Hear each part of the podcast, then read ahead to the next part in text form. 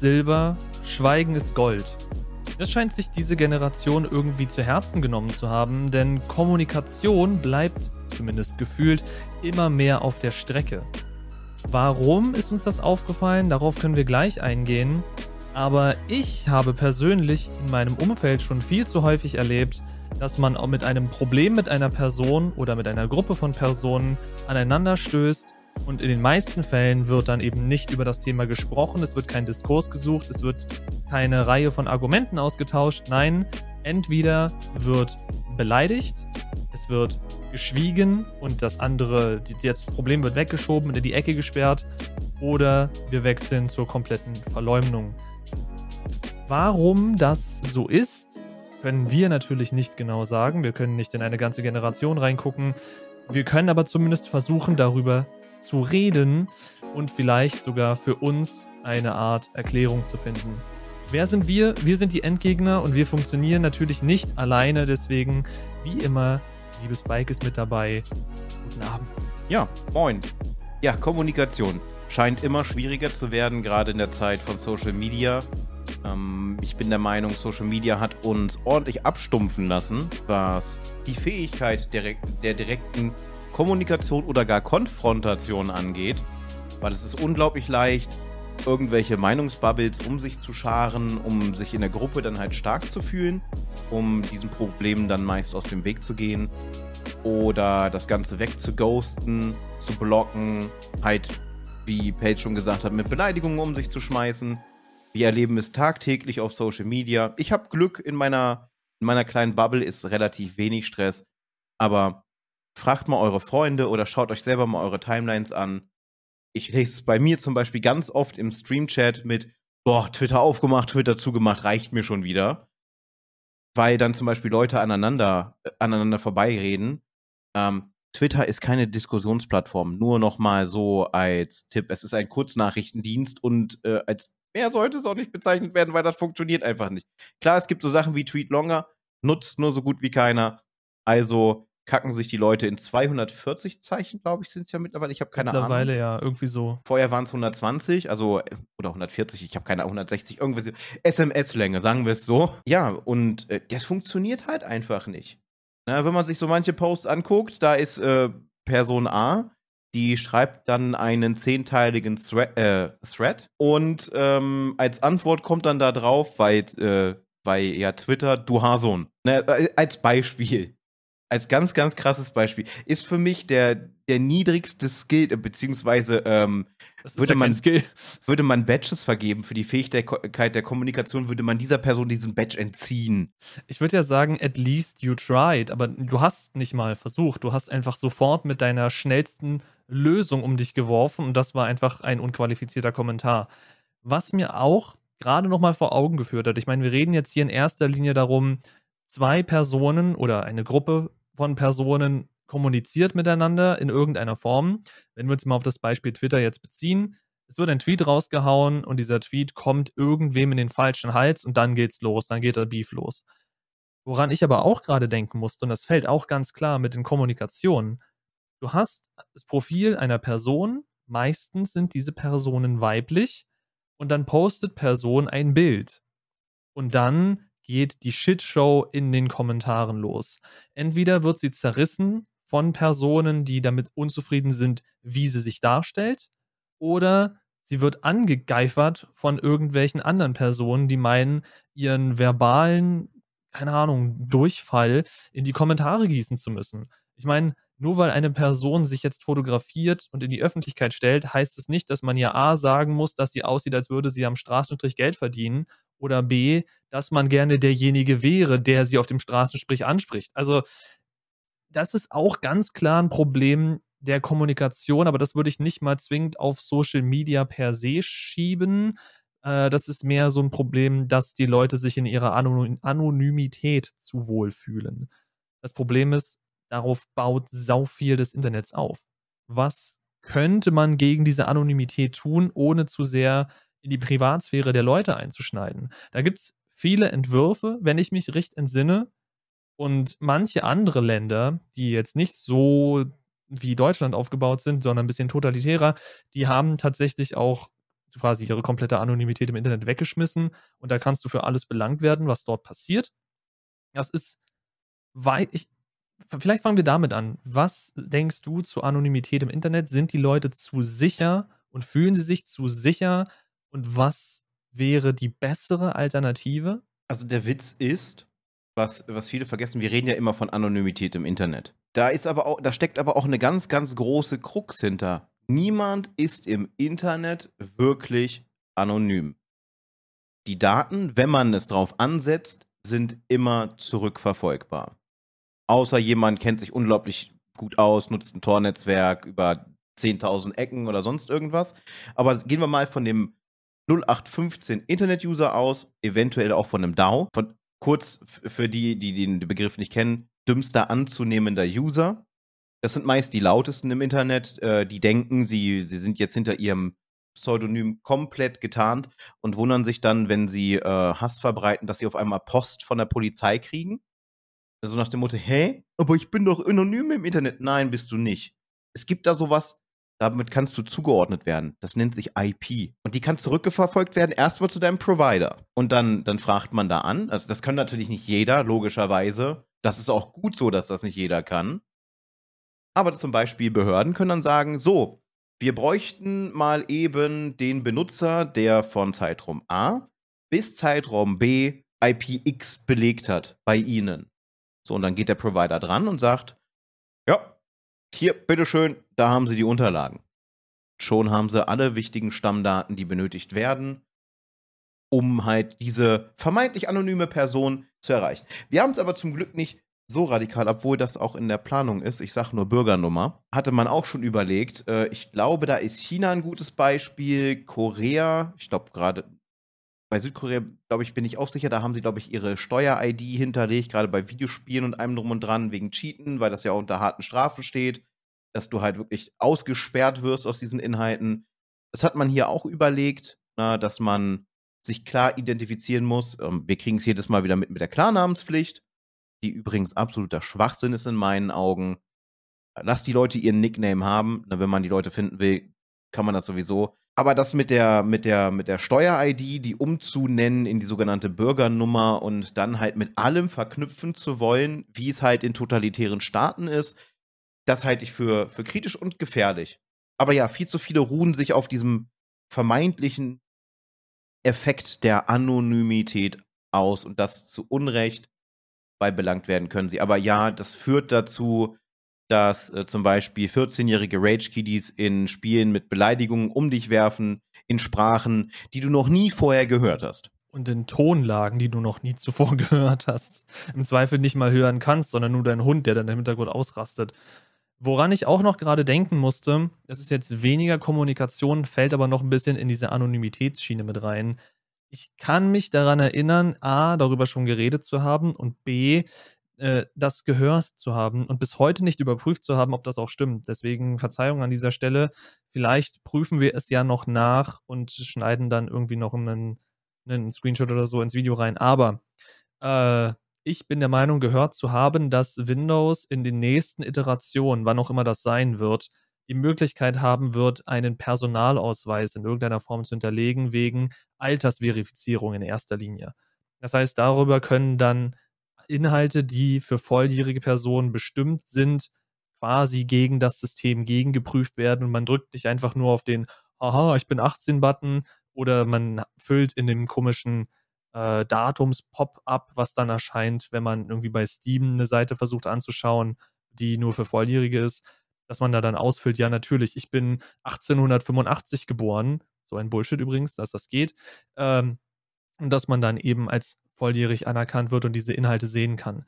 Wenn diese Daten vernünftig verschlüsselt werden und auf dem System, wie gesagt, nicht abrufbar sind von externen oder quasi gestohlen werden können, weil dann reden wir hier schon schnell wieder über Identitätsdiebstahl, dann finde ich, ist das ein sehr, sehr gutes System und hätte das gerne weil dadurch hast du theoretisch wesentlich besseren und sichereren Jugendschutz. Wenn du natürlich irgendwie sicherstellen kannst, dass dein Kind, was eventuell den gleichen PC verwendet wie du, nicht in dein Profil reinkommt, wo besagter Altersnachweis hinterlegt ist, weil dann ist sowieso alles hinfällig. Also, wenn das Kind dann einfach deinen Erwachsenen-Account benutzt und dann ja Dinge tut, über die wir nicht sprechen wollen, dann hat der ganze Schutz vorne und hinten keinen Sinn. Aber du wolltest was sagen.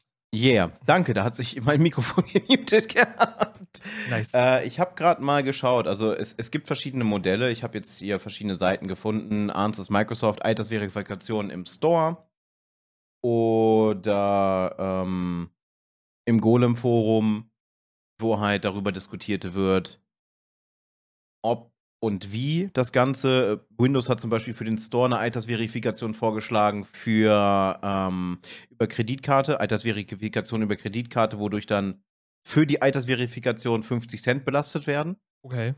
Wahrscheinlich, weil das Nutzen der Schnittstelle Geld kostet. Könnte ich mir vorstellen, dass zum Beispiel äh, Mastercard oder sowas davon was haben will, weil über deren Kanäle dann halt Daten verschoben werden. Es könnte auch damit zusammenhängen, dass es im Internet einen Haufen Fake-Kreditkarten gibt, die du zum Testen von bestimmten Payment-Dienstleistern verwenden kannst. Das weiß ich unter anderem, weil ich selber meinen Payment-Dienstleister in einem Webshop eingebaut habe. Und da gibt es halt in der Dokumentation gibt's quasi äh, Nummern, die dann quasi matchen und dem Service vorgaukeln, es gäbe diese Karte. Wenn dahinter aber keine tatsächliche Methode, Zahlungsmethode existiert, dann könnte man es eben zum Faken des Altersnachweises benutzen. Durch die Belastung des Kontos wird sichergestellt, dass dahinter eine echte Person steht. Das könnte ich mir vorstellen.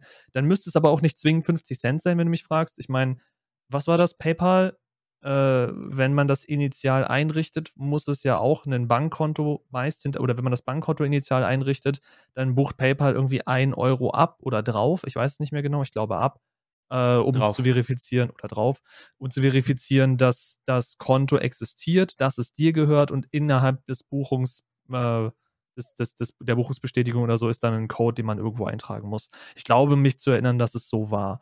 Ja, genau so was ähnliches könnte man ja dann in diesem Fall machen. Aber klar. Ab, um den, den Bogen aber zurückzuschlagen zum eigentlichen Thema, tatsächlich habe ich da einen Übergang für. Selbst wenn wir nicht mehr anonym im Internet wären, würde sich an der Kommunikation nichts verbessern. Bestes Beispiel sind diese sogenannten CCTV-Systeme. Um jetzt nochmal einen, einen Bogen in eine andere Richtung zu schlagen.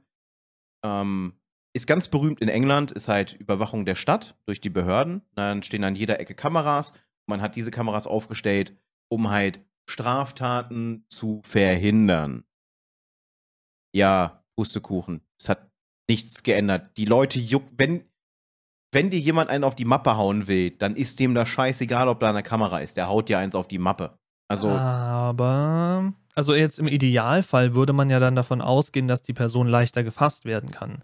Natürlich kann die Person, wenn es nicht im Effekt passiert, sondern tatsächlich geplant ist, sich einfach maskieren und dir dann auf die Schnauze hauen. Das geht.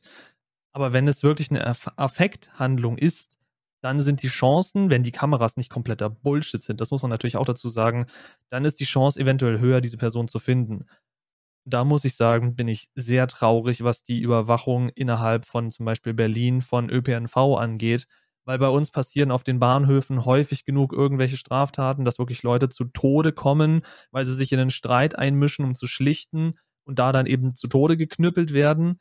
Und die Kameras und die Bilder, die diese Kameras machen, kannst du nicht verwenden. Es ist so lächerlich. Die Dinger haben Pixel so groß wie meine Faust. Du erkennst gar nichts.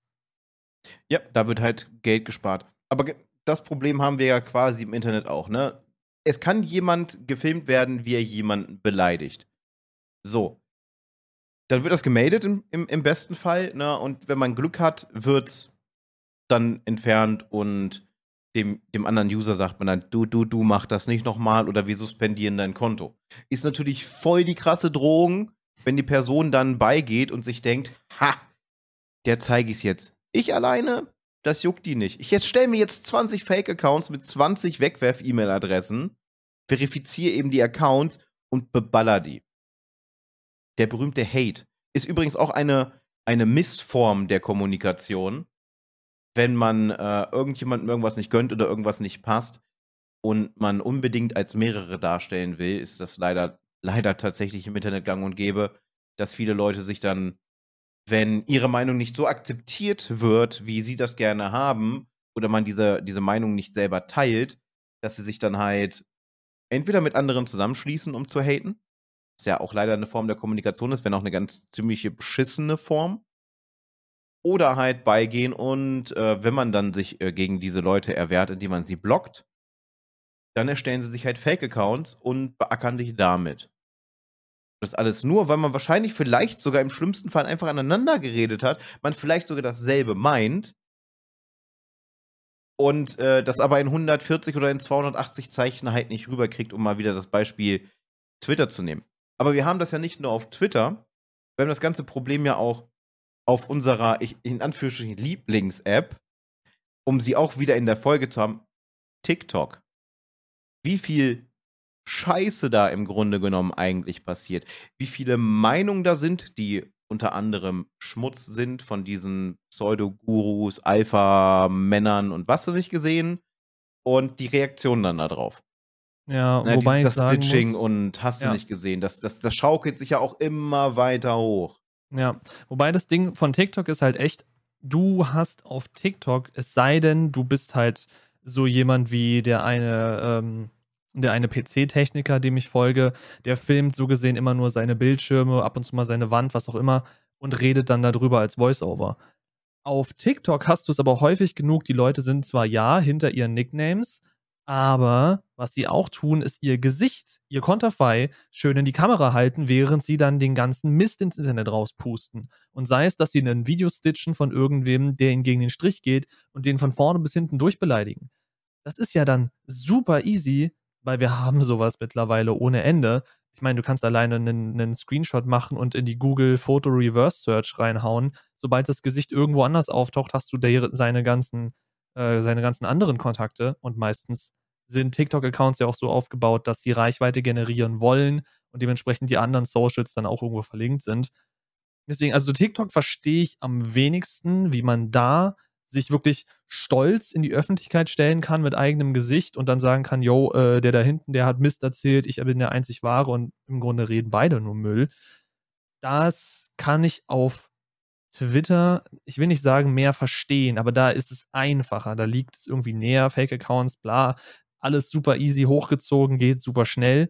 Wobei ich auch da froh bin, dass wir mittlerweile bei den Plattformen in eine Richtung gehen, dass Internet-Hate so ein bisschen eingegrenzt werden soll. Ich meine, Twitch hat vor einer Weile erst das Feature rausgebracht, dass du, wenn du einen Account blockst, äh, du dann theoretisch, wenn du die richtige Einstellung gemacht hast, auch automatisch Accounts, die eventuell mit der Person im Zusammenhang stehen oder eben von dieser Person als Fake-Accounts neu erstellt wurden, dass diese dann gleich mit markiert oder gar geblockt werden. Ich weiß nicht, wie strikt die Einstellung war, die man bei Twitch machen konnte, aber an sich ist das ja eine richtige Richtung. Also zumindest, du weißt, du hast jetzt diesen Account geblockt, weil er dich quasi massiv beleidigt hat.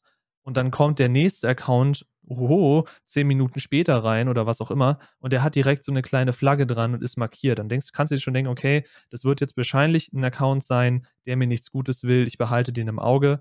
Genauso wie die geteilten Blocklisten, die es auf Twitch mittlerweile gibt. Das ist jetzt hauptsächlich was für, für andere Streamer. Wenn ihr das noch nicht kennt, ihr könnt eure geblockten Accounts mit anderen Channels teilen, denen ihr vertraut. Das heißt, ihr könnt eine Anfrage schicken, hey, möchten wir unsere geblockten User austauschen? Weil wenn dann dieser User, der bei mir äh, geblockt ist, bei Spike auftaucht, weiß er sofort, der ist quasi markiert von mir, der wurde bei mir geblockt und du kannst ihn dann theoretisch beobachten, ob er dir auch nervt, äh, dich auch nervt und ihn dann direkt ebenfalls blocken. Und ich glaube, solche Systeme braucht es viel mehr. Um jetzt mal noch auf eine andere Sache einzugehen, die auch ein bisschen mit Kommunikation zu tun hat auf Social Media, was auch immer wieder vorkommt, ist Scam.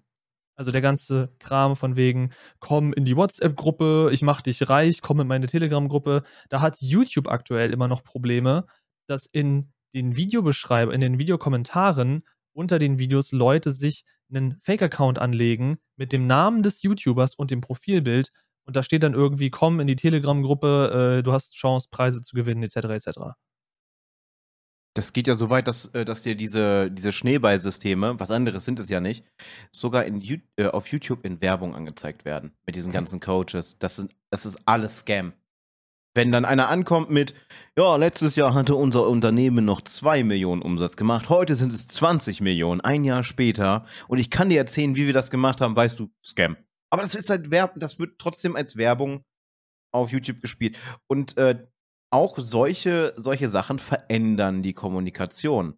Weil du wirst in eine Bubble geführt, diese Bubble bestärkt sich gegenseitig, isoliert dich im besten Fall dann auch noch für andere Sachen und dann sitzt du ganz schön in der Scheiße. Was wir aber haben, ist auch nochmal ein anderes Problem. Man merkt das auch ähm, auf der Straße. Na, wenn man durch die Straße geht, man, man kriegt unwillkürlich Sachen mit. Ich bin froh, wenn ich meine Active Noise Canceling Kopfhörer irgendwann mir leisten kann, dass das halt nicht so der Fall ist, weil das für mich eine absolute Reizüberflutung jedes Mal ist. Aber du merkst auch, jetzt mal von der Sprachkultur, das kann jeder sehen, wie er möchte. Mal abgesehen, dass die Leute gar nicht mehr in der Lage sind, sich über längere Zeit irgendwie zu unterhalten. Das, das klingt für mich, was ich mit, mitunter mitbekomme, wie als ob sich die, ähm, und ich möchte jetzt keinen Stotterer ne, irgendwie jetzt angreifen, ich gehöre da ja selber zu, aber es klingt, als ob sie sich gegenseitig anstottern, weil sie nicht mehr wissen, wie man miteinander redet. Wenn man manchen Unterhaltungen folgt, dann schaffen sie es, über dasselbe Thema zu reden, dabei komplett aneinander vorbeizureden. Äh, sie unterhalten sich, also man könnte denken, diese Personen unterhalten sich, führen aber jeweils für sich einen Monolog. Das ist mir auch schon so oft aufgefallen und das ist definitiv an Kommunikation miteinander vorbei. Es geht nur noch um das Selbst, das Selbst nach draußen tragen. Was andere sagen, ist völlig, äh, völlig Wumpe, weil äh, nur meine Meinung geht und bla. Und man merkt es halt auch an der, an der dadurch immer weiter aufkeimenden Aggressivität, eine normale Diskussion, normale Streitkultur. Übrigens, Streiten ist wichtig. Meinungsverschiedenheiten sind wichtig. Äh, es wäre schlimm, wenn jeder dieselbe Meinung hätte. Aber es geht um das Wie. Es bringt nichts, wenn Person A Meinung A hat, Person B Meinung B und Person A dann zu ähm, Person B sagt, du bist ein Haarsohn, weil du eine andere Meinung hast. Das ist keine Kommunikation. Das ist dumm. Ja. Weißt du, was ich auch richtig seltsam finde, wo wir gerade bei äh, Personen waren, die miteinander nicht vernünftig reden können, mal völlig von Social Media abgesehen? Was ich sehr häufig sehe, häufiger als dass es in mein Gehirn reingeht, du hast Menschen, die hängen in einem Videocall und wirklich häufig eins zu eins, nicht in einer Gruppe oder so. Wenn du in einer Gruppen, in einem Gruppencall bist, verstehe ich, dass man sich eventuell ab und zu gegenseitig anschweigt, weil es sind so viele Leute drin, dass du gar nicht weißt, wer spricht jetzt, wer ist gerade irgendwie, ne, wer, wer ist der, der leitende Wortgeber gerade. Aber das sind dann so eins zu eins Voice-Chats und die Leute schweigen sich an. Für Stunden.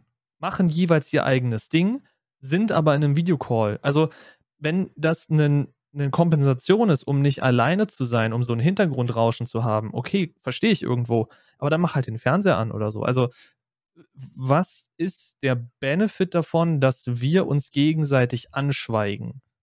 Das, das habe ich noch nicht ganz. Vor allem, wenn du auf einer aktiven Kommunikationsplattform bist, wie zum Beispiel einem Videocall. Wenn man sich gegenseitig besucht und man verbringt sehr, sehr, sehr viel Zeit miteinander, man besucht sich quasi jeden zweiten Tag, dann ist auch mal vollkommen okay, wenn man sagt, jo, ähm, ich brauche gerade ein bisschen Ruhe, können wir kurz ein bisschen, ne, ein bisschen runterfahren. Wir machen jetzt mal was Ruhiges, meinetwegen, keine Ahnung. Ich lese ein, zwei Kapitel in meinem Buch oder so und wir sitzen einfach draußen im Garten und wir quatschen nicht miteinander. Vollkommen okay. Meiner Meinung nach jetzt. Aber wenn du dann aktiv jemanden anrufst, nur um diese Person anzuschweigen, dann verstehe ich nicht ganz, was das soll. Ja, wenn man sich nichts zu sagen hat. Also ich kann, ich kann es als Kompensation verstehen. Ne? Du bist gerade jetzt in den letzten zwei, drei Vierteljahren, fast drei Jahre, muss man halt nur mal sagen. Und es ist halt immer noch nicht vorbei. Ne? Du bist halt sehr, sehr stark eingeschränkt, was soziale Kontakte angeht. Und ähm, ich glaube, das hat auch, wir haben ja die, wir, wir schaffen es diesmal tatsächlich immer wieder über Umwege auch auf das Thema zurückzukommen, weil wir immer hin und her schwingen. Das ist auch super. Kommunikation verlernt weil du halt weniger mit anderen Menschen interagierst. Ne? Man merkt es, Homeoffice ist super. Bin ich der Meinung, von zu Hause arbeiten ist, ist, ist wesentlich besser als in einem Büro sitzen. Äh, übrigens, äh, sehr lustige Aussage von äh, der Politik, da musste ich ein bisschen schmunzeln. Das ist jetzt nur so ein ungefähres Zitat, was vorgeschlagen wurde, um Gas zu sparen. Kann man ja, wenn man im Homeoffice ist, zu anderen ins Homeoffice fahren. Hä? Die Antwort darunter war dann, was ich gelesen habe, war auf Twitter äh, dazu, kam nur, hä? Ihr habt gerade literally das Büro erfunden. So nach dem Motto. Weil es ist ja, ne, du machst ja genau das. Du, du bist ja im Homeoffice, um nicht im Büro zu sein. Aber wenn du zu jemand anderen fährst, dann machst du ja quasi aus dem Bereich in dem Moment, wo ihr zusammen euch ins Homeoffice setzt bei einer anderen Person, macht ihr euch ja ein Büro. Ja, du machst dir zumindest einen Coworking Space, ja. Und ich muss sagen, ich habe tatsächlich schon mal im Homeoffice gearbeitet mit einem Kollegen zusammen. Das war an sich eine coole Erfahrung, aber wir sind halt auch privat sehr eng befreundet und es war hier und wir hatten am Nachmittag was vor. Das heißt, er kam morgens her, so gegen 8, 9. Wir haben zusammen den Tag über gearbeitet und sind dann abends zusammen weggegangen. So hat er sich quasi den Weg abends gespart, weil wir irgendwie rechtzeitig da und da sein mussten. Ist ja auch wurscht. Auf jeden Fall sowas kann man ja ohne Probleme machen. Aber spätestens, wenn es dann heißt, yo, äh, wir sind jetzt hier sechs Leute und wir wollen aber Gas sparen, deswegen kommen wir jetzt alle zu dir rüber. Äh, Entschuldigung. Also erstens verbraucht ihr dann ja meinen Strom, mein Warmwasser, ihr verbraucht, weiß weiß ich alles, bei mir zu Hause. Das heißt, ich bin auf einmal euer Büro geworden und ich trage plötzlich die Kosten für eure Arbeit. Das heißt, darf ich dann irgendwie eine Kostenaufstellung machen und die meinem Arbeitgeber schicken, weil Leute bei mir coworken? Also wie, wie bescheuert ist das denn? Vor allem, weil meine Wohnung ja überhaupt nicht darauf ausgelegt ist, als Büro zu funktionieren und theoretisch dafür auch gar nicht zugelassen ist. Ich meine, ich habe hier einen einigermaßen großen Bürospace, wenn du so möchtest. Ich meine, das ist mein Streamraum, da steht auch der, der Schreibtisch von der Frau.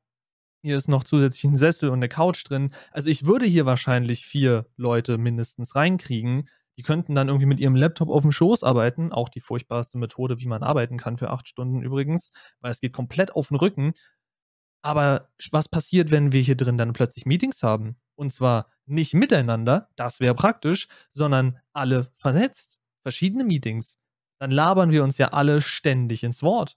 Also es ist nicht so, dass das in manchen Büros nicht auch passiert. Ich meine, ich sitze in einem Bü Büro von vier Leuten und es kann auch gut passieren, dass alle vier in vier verschiedenen Calls sind.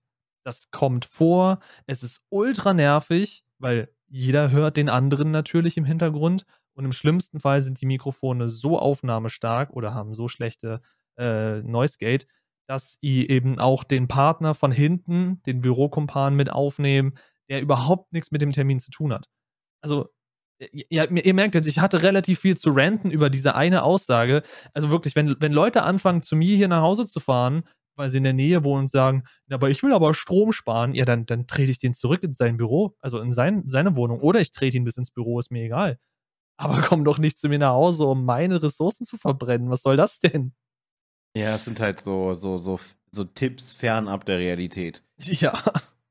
Mir ist, äh, ich habe gerade auch noch mal ein bisschen, bisschen weiter recherchiert, weil mir mal wir Fachbegriffe und so weiter gefehlt haben. Und da sind mir ein paar Sachen aufgefallen, tatsächlich, die auch zu Kommunikationsproblemen führen können. Und das ist die sogenannte klare Aussage. Es ist ein ganz, ganz großes Problem. Also ich bin jemand, von dem man wahrscheinlich sagen kann, ich habe das Herz auf der Zunge. Das heißt, ich polter raus, was mir in den Gedanken vorgeht. Das mag für manche toll sein, für andere ist es wiederum mitunter sehr verletzend, weil ich habe, ich weiß auch nicht, woran das liegt. Vielleicht liegt das an, ähm, an der Neurodivergenz. Ich habe keine Ahnung. Auf das Thema brauchen wir heute auch nicht großartig eingehen. Das, das rückt ja immer wieder mal rein.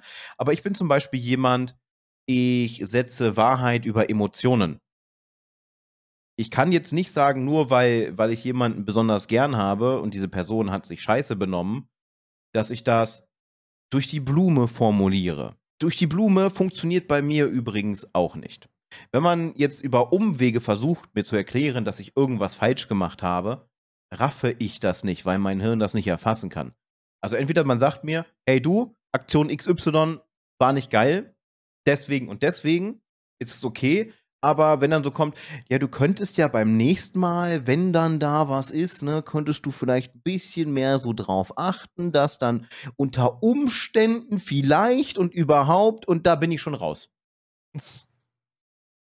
Da macht man die Konzentrationsspanne auf, ja. Ja, da, da ist dann weg, weil, weil ich weiß nicht, was mein Gegenüber mir mitteilen möchte.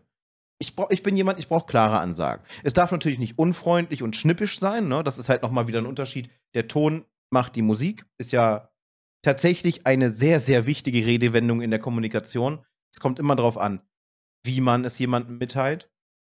Ich habe lange, lange äh, lernen müssen, textlich mich irgendwie ähm, zu äußern, Sachen zu beschreiben, um dabei freundlich zu bleiben. Ich bin schriftlich, würde ich sagen, ein sehr, sehr unfreundlicher Mensch. Dafür kann ich Sachen gut auf den Punkt bringen. Aber ja, das ist halt das ist halt ganz, ganz groß. Und das führt dann zu dem nächsten Problem, weil Leute Sachen nicht direkt ansprechen können, entstehen Missverständnisse. Ja, ich würde behaupten, ja, mach du erst. Weil man halt so durch die Blume ist und man sich nicht, nicht, nicht traut oder nicht die Möglichkeit hat, weil man es selber nicht beigebracht bekommen hat. Also auch ein Problem, was wir durch unsere älteren Generationen mitbekommen haben oder was uns gelehrt wurde, weil wir haben ja zum Beispiel in der Schule Kommunikation gelernt gelernt. Ähm, darüber lässt sich streiten. Das ist dann auch je nach, je nach Schulform, Bildungsgrad, Qualifikation auch nochmal ein ganz anderes Niveau. Ihr merkt das zum Beispiel, um ein kleines Beispiel zu nennen, schriftlich. Man kann bei uns ganz klar erkennen, jetzt bei den Endgegnern, wer einen Text geschrieben hat. Weil wir eine ganz, ganz andere Art haben, uns textlich mitzuteilen, was tatsächlich auch wahrscheinlich an den unterschiedlichen Bildungswegen liegen wird. Was jetzt nicht heißt, der eine ist intelligenter als der andere oder sonst irgendwas. Na, das wird ja gerne als Argument benutzt. Dadurch entstehen dann auch wieder Missverständnisse, Streit, Missgunst und so weiter und so fort. Ihr, ihr, ihr merkt schon, na, es sind unglaublich viele Punkte. Kom Kommunikation ist sehr komplex. Das ist nicht einfach nur der eine macht den Mund auf, da kommt irgendwas raus. Der andere nimmt das auf und macht dann auch den Mund auf, da kommt schon was raus. Sondern man muss auch schauen, was da rauskommt und wie es da rauskommt. Ja. Das ist halt super wichtig, den einen Punkt, den du gerade angesprochen hast, dass du wahrscheinlich textlich als unhöflich oder schroff gelten kannst. Ich behaupte, dass ich textlich, wenn ich sachlich bin, sehr kalt wirke, weil ich einfach hauptsächlich Fakten darstelle, ohne emotional zu werden. Und das mögen manche Leute nicht. Manche Leute mögen Emotionen in Textform. Aber ich habe es ich halt einfacher, wenn ich einfach quasi sachlich unterschreibe, was abgeht, wenn es darum geht, in der Diskussion zu sein und da die Emotionen rauslasse. Natürlich kann ich auch Texte mit Emotionen schreiben, aber die haben in der Diskussion, wenn es wirklich um den reinen Abschlag von Fakten geht, finde ich weniger was verloren. So, wo ich jetzt noch gerade dran denken musste, du hast gesagt, Kommunikation nicht gelernt, was dann auch wieder ein klassisches Beispiel davon wäre, dass Kommunikation mit den Eltern eben nicht wirklich gut war.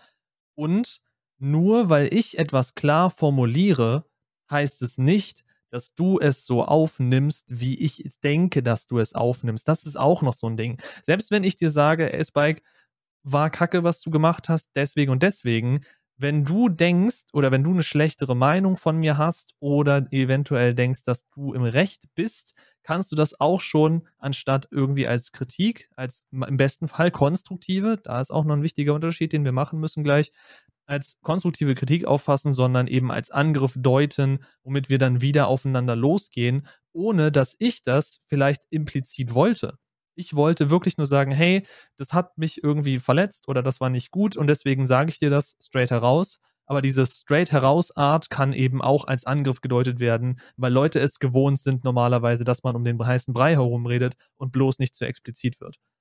Und das sind auch so noch so eine Dinge. Jeder hat Kommunikation so ein bisschen anders gelernt. Jeder geht damit anders um. Und wenn ich dir anders komme, als du es gewohnt bist, schon dann können wir aneinander vorbeireden, obwohl wir eventuell beide sogar das Gleiche wollen. Das ist ja eigentlich der größte Witz dabei. Wir sind beide auf der gleichen Seite. Wir haben beide die gleiche Aussage, aber nur weil wir es anders kommunizieren, reden wir aneinander vorbei und geraten in Streit, bis eventuell eine dritte Partei hinzukommt und sagt, Leute, ihr, ihr meint genau das Gleiche. Das, was ihr sagt, ist exakt das Gleiche, nur anders formuliert. Deswegen habt ihr es gegenseitig nicht verstanden. Wie viele Streits ich schon mitbekommen habe, die an sich auf der gleichen Seite waren, aber einfach aneinander vorbeigeredet haben auf so einem hohen Level, dass sie es beide gegenseitig nicht verstanden haben. Das ist genial. Also traurig, aber auch genial. Da spielt aber auch noch eine andere Sache rein. Das Zuhören. Oh ja. Auch ein unglaublich großer Faktor. Mittlerweile haben Menschen, ich verallgemeinere jetzt mit Absicht so ein bisschen, ein ganz, ganz großes Problem mit der Aufmerksamkeitsspanne. Nicht nur Leute mit ADHS oder anderen neu neurodivergenten Störungen, wie man es auch immer nennen möchte. Nein, allgemein ist das Zuhören immer schwieriger geworden. Wenn man sich Statistiken anschaut, nimmt die Auffassungsgabe immer weiter ab. Da könnte man auch noch nebenbei, aber das wäre ein zu komplexes Thema, ansprechen kann man es ja, merkt man große Probleme bei uns im Schulsystem. Wir haben ja immer in den meisten Fällen die sogenannten Zweierblöcke. Das heißt zweimal 45 Minuten bis zur ersten Pause. Das mitunter verbunden mit Uhrzeiten, die ähm, für viele Auffassungsgaben halt absolut schädlich sind, was auch studientechnisch belegt ist, dass zum Beispiel meine Schule ging um halb acht los. Ich hatte aber auch schon eine Schule, da musste ich um 7 Uhr zur ersten Stunde erscheinen. Auffassungsgabe ist natürlich dementsprechend gleich null. Und ich glaube mal letztens gelesen zu haben, dass die, die allgemeine Auffassungsgabe heutzutage bei Schülern um den Dreh, also so Pi mal Daumen, bei 8 Minuten liegt. Das ist halt echt nicht viel. Und selbst die Generationen, die immer sagen, oh, ja, bei uns war alles besser, bla bla bla, da waren es 20 Minuten.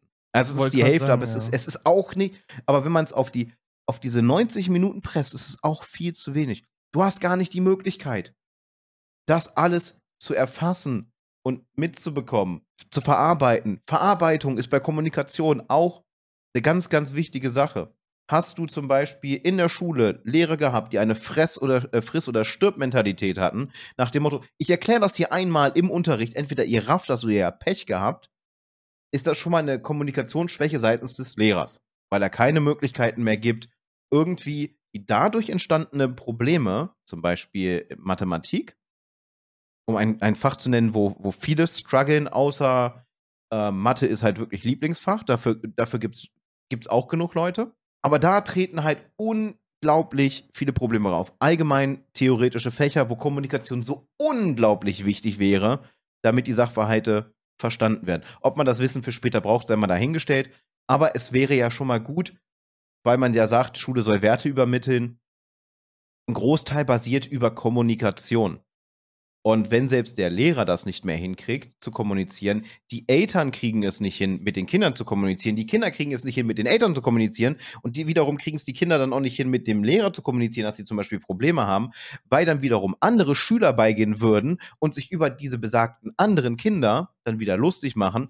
Damit haben wir dann wieder diese, diese Hassspirale, so nenne ich es mal, die dadurch entsteht die dann zu weiteren Missverständnissen führt, weil man dann halt auch nicht mehr zuhört, weil man wird ja sowieso nur dumm von der Seite angemacht. Da dreht man sich ganz schön böse im Kreis und das kann ganz, ganz böse Züge ausnehmen und mitunter erlebt man das auch. Die Menschen werden immer aggressiver. Sie gehen bei jedem, wie meine Mutter sagen würde, Furz und Feuerstein an die Decke. Es braucht nur jemand im Hintergrund so machen und vorne explodiert einer. Mhm. So weit sind wir mittlerweile in unseren Generationen und in den nachfolgenden Generationen was die Probleme mit der Kommunikation angeht, weil es wird nicht mehr zugehört, es wird einfach nur noch Aktio und Reaktio in Extremen dargestellt. Der eine sagt, ich finde Katzen doof.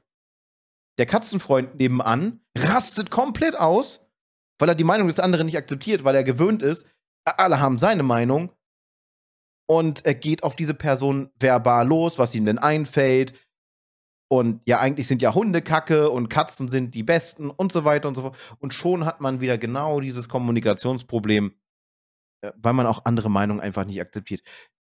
Man muss sagen, auch da gibt es Grenzen und da fängt es dann an, aber das geht weit über die Kommunikationsfähigkeit hinaus. Das ist dann die Grenze der, der eigenen Toleranz. Das ist dann auch nochmal, das ist nochmal wieder was ganz anderes, baut aber tatsächlich darauf auf, ähm, wie Kommunikation abgelaufen ist, welche Informationen man erhalten hat, welche Informationen man mitgenommen hat und vor allem, wie man sie verarbeitet hat. Das alles gehört dazu. Ja, und da können wir jetzt an dieser Stelle auch mal ein bisschen quasi offenlegen, wie wir uns diese Folge geplant haben. Denn einerseits wollten wir eben darüber sprechen, aufgrund eines Tweets, den Spike in seiner Timeline hatte, warum wird nicht mehr vernünftig kommuniziert. Darüber wollten wir uns ein bisschen den Kopf zerbrechen. Und im Zusammenhang dessen hatten wir uns auch noch die Punkte Medienkompetenz und Kritik und wie sie funktioniert und wo der passende Platz dafür ist aufgeschrieben. Beides hast du gerade schon ein bisschen angekratzt, vor allem den Kritikpunkt, weil ich meine, wenn ich mich jetzt hinstelle und sage, ich mag keine Katzen, dann kommt, wie gesagt, der Katzenfan und macht, macht mich nieder, versucht mich zu canceln. Das ist ja auch irgendwie so der neue Lieblingsbegriff dieser Generation oder der Generation davor schon, ist mir ja egal, diese sogenannte Cancel Culture, die wir theoretisch auch mal in einer eigenen Folge besprechen wollten. Da müssten wir uns aber wirklich mit jemandem zusammensetzen, der da was drüber berichten kann. Wir würden da bloß laienhaft rangehen, im Grunde so wie jetzt hier. Aber wenn wir wirklich über Cancel Culture als soziales Phänomen sprechen wollen, dann müssten wir da wahrscheinlich mit einem, keine Ahnung, mit einem Soziologen oder sonst irgendwas sprechen. Ist ja auch wurscht. Ähm, wo wir bei der verkürzten Aufmerksamkeitsspanne waren. Die 20 Minuten waren noch der Bereich, die Anzahl, die ich kannte. Gut, wenn wir mittlerweile bei 8 Minuten sind, Halleluja, dann will ich nicht wissen, welche Aufmerksamkeitsspanne mein Sohn haben wird. Der ist sowieso schon, was das angeht, sehr, sehr kurz gebunden. Das heißt, es kann ja tendenziell nur schlimmer werden.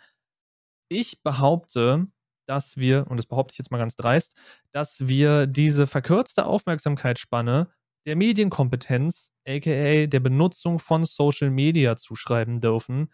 Denn in den letzten Jahren sind Plattformen immer größer geworden, die absoluten Shortform-Content haben. Das heißt, TikTok, YouTube Shorts, Instagram Reels, alle sind darauf ausgelegt, maximal, gut, TikTok geht mittlerweile länger, aber ihr wisst, was ich meine, ihr wisst, wo es herkommt maximal eine Minute. Und selbst wenn mich die ersten paar Sekunden nicht packen, sofort weg. Nächstes, nächstes, nächstes, nächstes. Und es hört ja nicht auf. Du wirst konstant beschallt mit neuem Content, der wirklich in der ersten Sekunde klicken muss, sonst kommt er weg.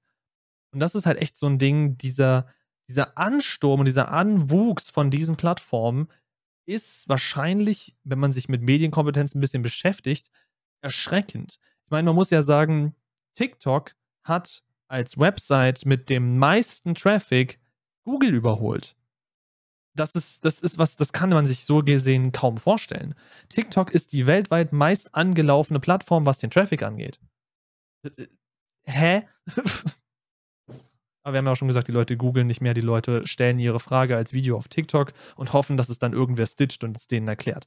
Auch wenn ganz wild würde ich nicht machen, kann ich nicht verstehen. Und damit habe ich jetzt kritisiert. Haha. so. Äh, ich habe gerade noch mal geschaut. Also, ich muss mich sogar noch mal so ein bisschen nach unten korrigieren. Oh Gott. Ähm, ich habe hier gerade gelesen, dass die die Aufmerksamkeitsspanne eines Goldfisches liegt bei 9 Sekunden. Das ist eine Sekunde mehr als bei einem Menschen in der durchschnittlichen Aufmerksamkeitsspanne. Es geht nur um die reguläre Aufmerksamkeitsspanne, nicht um die konzentrierte Aufmerksamkeitsspanne. Die ist nochmal ein Unterschied. Aber so, so im Alltag, das ist auch der Grund, warum wir den Alltag wahrscheinlich so stückchenhaft immer erleben. Versuch mal deinen kompletten Alltag Revue passieren zu lassen. Unglaublich schwierig. Dir werden wahrscheinlich immer nur so kleine Segmente von wahrscheinlich acht Sekunden einfallen. So Pi mal Daumen. Äh, ich habe das gegessen. Ich habe das gemacht. Ich bin dahin gegangen. Bla, so, ne? Das sind halt alles so Bam, Bam, Bam, Bam quasi Schlagworte des Tages aneinander rein. Ja, aber kann ich auch komplett verstehen. Ich will da kurz einhaken, weil du musst auch überlegen, wie viel belanglose Dinge im Alltag passieren. Wenn du das alles speichern würdest, würde, glaube ich, unser Gehirn irgendwann nicht mehr klarkommen, den ganzen belanglosen Shit auszusortieren. Ja, wie gesagt, neurodivergentes Hören versus neurotypisches Hören. Ich bin froh, dass der Shit gelöscht wird, was nicht relevant ist für meinen Alltag oder für meinen Arbeitstag. Das, das, wenn, ich, wenn ich mir wirklich dauerhaft alles merken würde, mit was ich beworfen werde, ich glaube, ich würde wahnsinnig werden. Ja, ich, ich bin leider mit einem fotografischen Gedächtnis geplagt. Es kann Vorteile haben, es kann Nachteile haben. In der Schule hat es mir überhaupt nicht geholfen, weil mein äh, Kurzzeitgedächtnis halt sehr, sehr starke Probleme hat. Und das Ganze übers Langzeitgedächtnis also läuft. Das heißt, erst nach längeren Wiederholungen wird es dann irgendwann ins Langzeitgedächtnis übertragen und dann ist es da. Ich habe jetzt gerade noch mal weitergeschaut. Die durchschnittliche Konzentrationsspanne, was ja noch mal wieder was anderes ist als die Aufmerksamkeitsspanne, liegt bei 5- bis 7-Jährigen. Das ist vom Stand 2015. Wahrscheinlich wird es aktuellere Zahlen geben. 5- bis 7-Jährige durchschnittlich bei 15 Minuten. Bei 7- bis 10-Jährigen bei 20 Minuten. Bei 10- bis 12-Jährigen bei 20 bis 25 Minuten. Bei 12- bis 14-Jährigen bei ungefähr 30 Minuten. So, jetzt, ich möchte nochmal auf das Beispiel zurückkommen, Schulblock 90 Minuten. Das heißt, zwei Drittel der Zeit in diesem Unterricht kriegt der Schüler wahrscheinlich nur noch Vor allem das, mit. das und ich meine, selbst wenn wir sagen, dass die Konzentrationsspanne einer erwachsenen, volljährigen Person bei einer Stunde liegt, oder sagen wir anderthalb, ist ja wurscht. Du hast einen acht Stunden Arbeitstag. Du kannst mir nicht erzählen, dass Arbeitgeber denken und erwarten, dass sich der durchschnittliche Arbeitnehmer die vollen acht Stunden am Stück konzentrieren kann. Die, die Leute würden doch einfach umfallen. Also ich weiß, wenn ich nicht ab und zu hier von dem Platz aufstehe, einmal durch die Wohnung laufe oder wenn ich im Büro bin, einmal kurz vorne zum Kühlschrank laufe, mir was zu trinken besorge und irgendwie mit einem, mit einem Arbeitskollegen quatsche, dann würde ich da wahrscheinlich nach zwei Stunden spätestens Kopfschmerzen kriegen und keinen Bock mehr haben. Ich habe hier gerade auch noch was und dann, dann kommen wir auch zum Thema zurück. Wir schneiden gerade sehr viel an, was wir auch später nochmal vielleicht irgendwann verarbeiten können. Eine der Kritikpunkte übrigens, die wir mal bekommen haben, ist, ist gut gemeinte Kritik. Ne? Wir, wir schneiden Themen an, aber darum geht es ja auch hauptsächlich hier bei uns im Podcast. Aber da kommen wir gleich noch genauer zu. So, du hattest ja gerade gesagt, wegen acht Stunden, ne? Du mhm. arbeitest acht Stunden. Die Zeitspanne, in der sich die Konzentration eines Menschen gleichbleiben halten kann, ganz wichtig, kann, ne, Wortaussprache ist ganz, ganz wichtiges Kommunikationsmittel, um etwas zu beschreiben. Auch Kommasetzung. Ähm, wir essen jetzt Opa, nur als Beispiel. ähm, liegt nach einheiliger Meinung zwischen vier und sechs Stunden. Jede Stunde, die darüber hinausgeht, mindert die kognitiven Fähigkeiten und somit die Qualität der Arbeit. Das heißt, nach diesen, gehen wir mal vom unteren Bereich aus, also nach vier Stunden, nimmt deine Arbeitsqualität exponentiell sehr rasant ab. Das heißt, in der letzten Stunde passiert eigentlich gar nichts mehr. Wenn nicht sogar die letzten zwei oder drei Stunden, weil der Kaffee ist auf. Ja, welch Überraschung, dass das Runterschrauben auf die, was war das, 30-Stunden-Woche in, in irgendwie skandinavischen Ländern, ja. dass das einen enormen Vorteil in der Produktivität gebracht hat. Erstens können die Leute wahrscheinlich im besten Fall, sagen wir, die fünf Stunden oder sechs Stunden durchpowern am Tag und sie haben danach mehr von ihrer Freizeit die Stunden, die du dann normalerweise im Büro sitzen würdest und quasi mental immer mehr zur Kartoffel wirst, die kannst du dann sinnvoller nutzen, sei es um Zeit mit der Familie zu bringen, Erledigungen zu machen, Haushalt zu machen, etc. Halt eben alles, was nicht unbedingt, ich meine, so durch den Haushalt rennen und Sachen wegräumen von A nach B, eventuell irgendwas abwaschen oder sonst was, erfordert jetzt nicht zwingend die größte Konzentrationsspanne. Das heißt, mein Gehirn kann sich entspannen, im besten Fall verarbeiten, was heute auf der Arbeit passiert ist. Das heißt, dieser, dieser Druck der zusätzlichen Belastung der kognitiven Arbeit fällt weg und ich komme ein bisschen runter. Ich wäre dafür, dass wir dieses Modell hier nochmal ganz dringend ausprobieren und dann flächendeckend einführen. Natürlich bei gleichbleibenden Entlohnungen und so weiter. Das haben sie ja in Skandinavien genauso gemacht. Äh, es scheint ja nur Vorteile zu haben. Und Produktivität ist sogar nach oben gegangen. Also, wo ist das Problem Deutschland? Wir brauchen keine 42-Stunden-Woche, wir brauchen eine 30-Stunden-Woche. Das kann man sogar wieder zurückführen auf das Thema Kommunikation. Das ist nämlich wunderbar, denn dadurch, dass man halt die kognitive Fähigkeit der Konzentration schön äh, aufgebraucht hat während des Arbeitstages, ist man natürlich zum Ende des Abends, ob man das nun will oder nicht, relativ reizüberflutet. Das heißt, es ist einem quasi alles zu viel. Man ist kaputt, man ist genervt, man ist leichter reizbar. Und das ist ein Dauerzustand. Es ist jetzt nicht so, du gehst dann pennen und dann bist du erholt. Das ist das, was man sich erhofft. Aber dadurch sinkt natürlich auch die Schlafqualität, was wieder dafür sorgt, dass man gereizter aufsteht, wodurch man wieder unglaublich viele Soft Skills in der Kommunikation einbüßt, weil man halt einfach schon morgens geladen ist und dann hilft einem auch der Kaffee oder die Mate nicht mehr, um runterzukommen, sondern du sitzt da schon so, der Tag kann nur scheiße werden.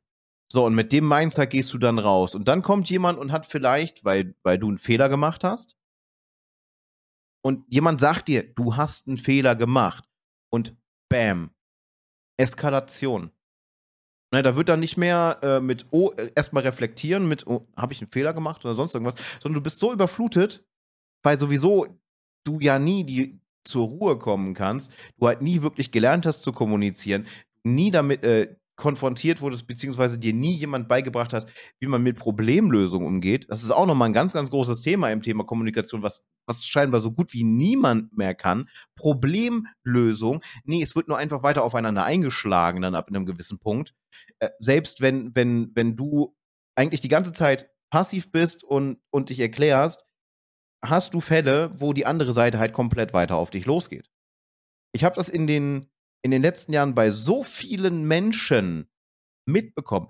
Entweder hat es mich getroffen, ich war auch mal die Person, die so reagiert hat, aber auch im, im Umfeld, im näheren Umfeld, im familiären Umfeld, dass, dass die Leute so schon den Kaffee aufhaben, dass sie gar nicht mehr in der Lage sind, irgendwie miteinander zu reden, weil sie es sowieso nicht mehr mitkriegen. Das geht, dieses berühmte ins eine Ohr rein, in an, ins andere raus. Die Informationen werden gar nicht mehr verarbeitet. Und auch da haben wir ein großes Problem mit Kommunikation. Und dann kommt was anderes, was nämlich ein Punkt, den dann viele nutzen. Und zwar, Person A denkt, sie kritisiert Person B. Sie erzählt ihr, dass irgendwas, irgendwas ist falsch in ihren Augen. Das Problem ist nur, ganz, ganz viele Menschen kennen den Unterschied nicht zwischen einer Meinung und Kritik, die im besten Fall konstruktiv ist. Zumal das, das bei Kritik, wenn man Kritik äußert, auch immer ein Lösungsansatz dabei sein sollte, bin ich der festen Überzeugung und wird auch, glaube ich, in den meisten Diskussionslehren. Ja, es gibt tatsächlich Lehren und Studien darüber, wie, man's, äh, wie man am besten diskutieren sollte, wird das angegeben, dass es halt nicht einfach nur die, die eigene Meinung komplett subjektiv widerspiegeln soll, was man an Kritik hat, sondern dass man ein Problem anspricht, dafür quasi Awareness schafft. Mir fällt gerade das deutsche Wort nicht ein. Fällt scheinbar auch nicht. ich, ich, war gerade auch äh, irgendwie sehr am struggeln. Wir haben es heute und, mit dem Englisch. Und dass halt dann die Gegenseite, die diese Kritik bekommen hat, diese Information nutzen kann, um äh, dann zu reflektieren und zu sagen, yo, den Punkt sehe ich ein oder nein, weil. Aber ganz oft hat man es so mit, das ist scheiße, was du da machst. Das gefällt mir nicht. So. Viele denken, ja, das ist doch jetzt Kritik. Die Person findet es scheiße. Im Grunde genommen ist das aber einfach nur die eigene Meinung, weil da nichts anderes hinter sitzt. Es ist einfach eine, eine Aussage, die ohne irgendetwas, ohne irgendeinen Mehrwert, ohne halt die Kritik als solches im Kern in den Raum gestellt wurde. Sondern es ist einfach nur eine Meinung, ist scheiße. Naja, du kannst es jetzt mal, also abgesehen natürlich, dass du es als bei uns am Podcast als Beispiel nehmen kannst, aber machen wir es mal noch ein bisschen bildlicher. Sagen wir, Person A trinkt gerne Coca-Cola und ich gehe zu Person A hin und sage, Coca-Cola schmeckt nach Scheiße. Das ist, wenn das wirklich meine Meinung ist, meine persönliche Meinung. Was ich als Kritik angeben könnte, wäre, Coca-Cola zu trinken, dauerhaft, ist ungesund für dich, da viel zu hoher Zuckergehalt, Koffein etc. Und Lösungsanschlag oder Vorschlag wäre dann, zumindest was den Zucker angeht, versuch doch eventuell auf die Diätvariante umzusteigen. Süßstoff etc. auch nicht der geilste Kram, aber ihr wisst, was ich meine. Im besten Fall steigt die Person auf Wasser um. So, aber da haben wir den Unterschied zwischen, ich kritisiere ein Verhalten, was nachgewiesenerweise ungesund ist für die Person, ob sie das jetzt gut findet oder nicht, dass ich das anspreche, ist eine Sache. Ich meine, man kann nach Kritik fragen und sie dann erhalten, im besten Fall konstruktive mit Lösungsansatz. Man kann Kritik natürlich auch unaufgefordert erhalten und dann kann es sein, wenn man hinter der Sache steht, dass man diese Kritik auch als Angriff erkennt. Also wenn jetzt mir zum Beispiel jemand sagen würde, keine Ahnung, äh, eure Videos sind schlecht produziert für den Podcast, dann ist das eventuell eine Kritik, die nicht ganz unberechtigt ist, da wir beide keine erfahrenen Cutter sind. Wir haben wenig Ahnung vom Editing. Wir versuchen aber theoretisch hier mit unser Bestes und versuchen uns immer weiterzuentwickeln. Dementsprechend wäre das Kritik, nicht zwingend konstruktiv, weil da ist ja jetzt auch keine wirkliche Hilfestellung mit bei, sondern sind halt schlecht, so nach dem Motto. Äh, aber es wäre so gesehen immer noch Kritik, die irgendwo berechtigt ist, auch wenn wir sie nicht zwingend hören wollen, weil wir ja wissen, dass wir keine professionellen Editor und Cutter sind. So. Wenn man jetzt aber einfach sagt, mir gefallen eure Videos nicht, weil Baum, dann ist das im besten Fall eine Meinung und auch nicht wirklich eine gute und die kannst du dann auch gerne für dich behalten. Richtig. Was auch übrigens eine, eine Meinung ist und keine Kritik, wenn man sein Label quasi über jemanden anderen durch, drüber stülpen möchte. Man hat eine feste, ne, man, man stellt sich etwas fest vor, so soll es sein. Und so erwartet man das bei Person XY. Person XY gefällt das aber nicht und macht es halt ganz anders. Also geht Person A auf Person B los und sagt, hey, das ist voll scheiße, wie du es machst, mach das mal so und so und das muss so und so. Äh, das, das, dieses wunderbare Backseat-Verhalten, was, was viele Gamer auch kennen. Ähm, na, das gibt es auch in Form von Meinungen, wenn man etwas nicht gut findet. Aber das ist keine Kritik. Es ist in dem Fall keine Kritik, wenn du, der dich jetzt angesprochen fühlt, wahrscheinlich, also es muss sich keiner angesprochen fühlen, das ist jetzt nur ein Gedankenbeispiel, du willst zum Beispiel, dass wenn wir zusammen auf dem Bild zu sehen sind, in meinem Schnitt Patsy nicht auf der linken Seite ist, sondern auf der rechten Seite. Und du willst das erzwingen. Das ist dann keine Kritik, sondern das ist, dass du versuchst, jemanden eine Meinung aufzuzwingen. Hilft nicht.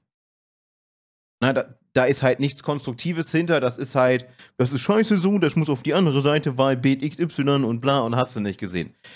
Ja, können wir nichts mit anfangen. Also damit kann keine Person im Grunde genommen was anfangen.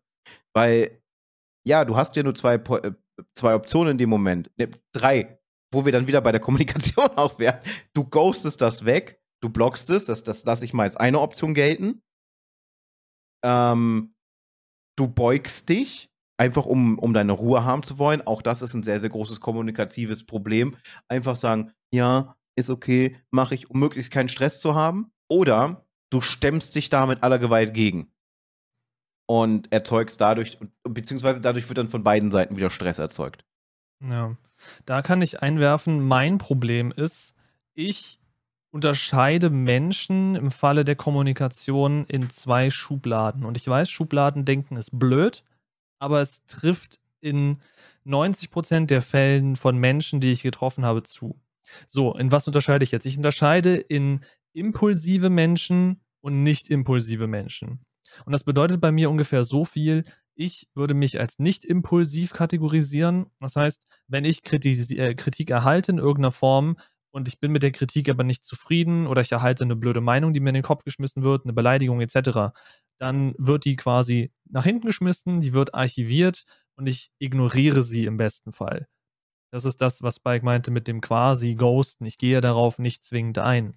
Das bedeutet aber auch, dass diese Eindrücke da bleiben und eine Meinung über eine Person formen oder über ein Thema formen.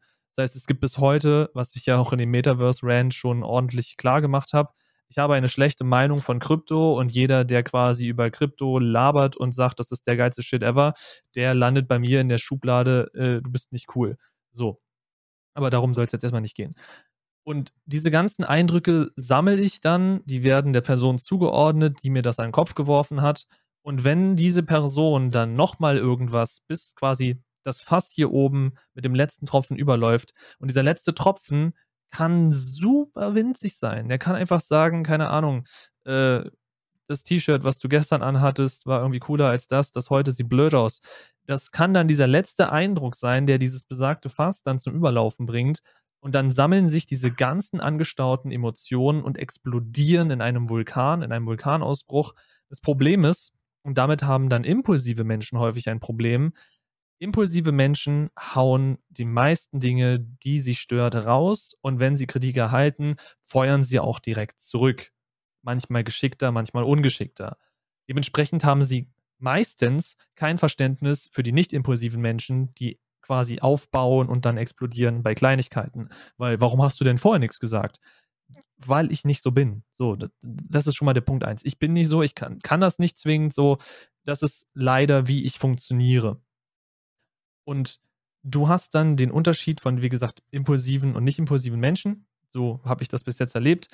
Und wie gesagt, dann reicht es, dass ich bei so einer ganz kleinen Sache explodiere und ich kann dir dann nicht mehr genau sagen, was die 50 Gründe davor genau waren. Ich weiß, meine Meinung von dir ist aufgrund der Dinge in der Vergangenheit nicht mehr die beste und alles, was du mir ab jetzt sagst, wird wahrscheinlich mein Bild von dir nicht verbessern. Aber ich kann dir nicht mehr aufzählen, was denn alle 50 Gründe waren. Ich schreibe ja nicht mit, weil das wäre dann irgendwo schon ein bisschen sehr makaber, wenn ich über alles quasi Tagebuch führen würde, was jemand zu mir irgendwann gesagt hat. So, und da habe ich eben in der Vergangenheit erlebt, dass impulsive Menschen dann dastehen und sagen, ja, was, warum denn? Was, was habe ich dir denn so Schlimmes an den Kopf geworfen? Das weiß ich ja gar nicht mehr. Ja, ich auch nicht. Ich weiß es auch nicht mehr, aber ich weiß, dass es da war. Die Meinung kommt ja nicht von ungefähr. So. Und diese Unterscheidung, das, was du gerade meintest, ne, Kommunikation, es wird irgendwie nur ignoriert, weggeghostet, aber das Grundgefühl, die Grundstimmung bleibt da. Und da sehe ich bei mir halt ein ganz klares Kommunikationsdefizit ich weiß nicht genau, wo das herkommt, ob ich das von, von Eltern gelernt habe oder was auch immer, ob das mein Umfeld mir damals so beigebracht hat, weil ich irgendwie einmal zu viel runtergestuppt wurde, als ich direkt geantwortet habe. Ich weiß es bis heute nicht. Ich, ich kann es dir nicht aufs Papier malen. Wahrscheinlich ist da irgendwie auch mal eine Psychotherapeutensitzung fällig, um das auszugraben. Aber tendenziell habe ich, wie gesagt, die Erfahrung gemacht, dass es in diese Richtung geht, wenn man Menschen in Schubladen aufteilen wollen würde, wenn es um Kommunikation geht.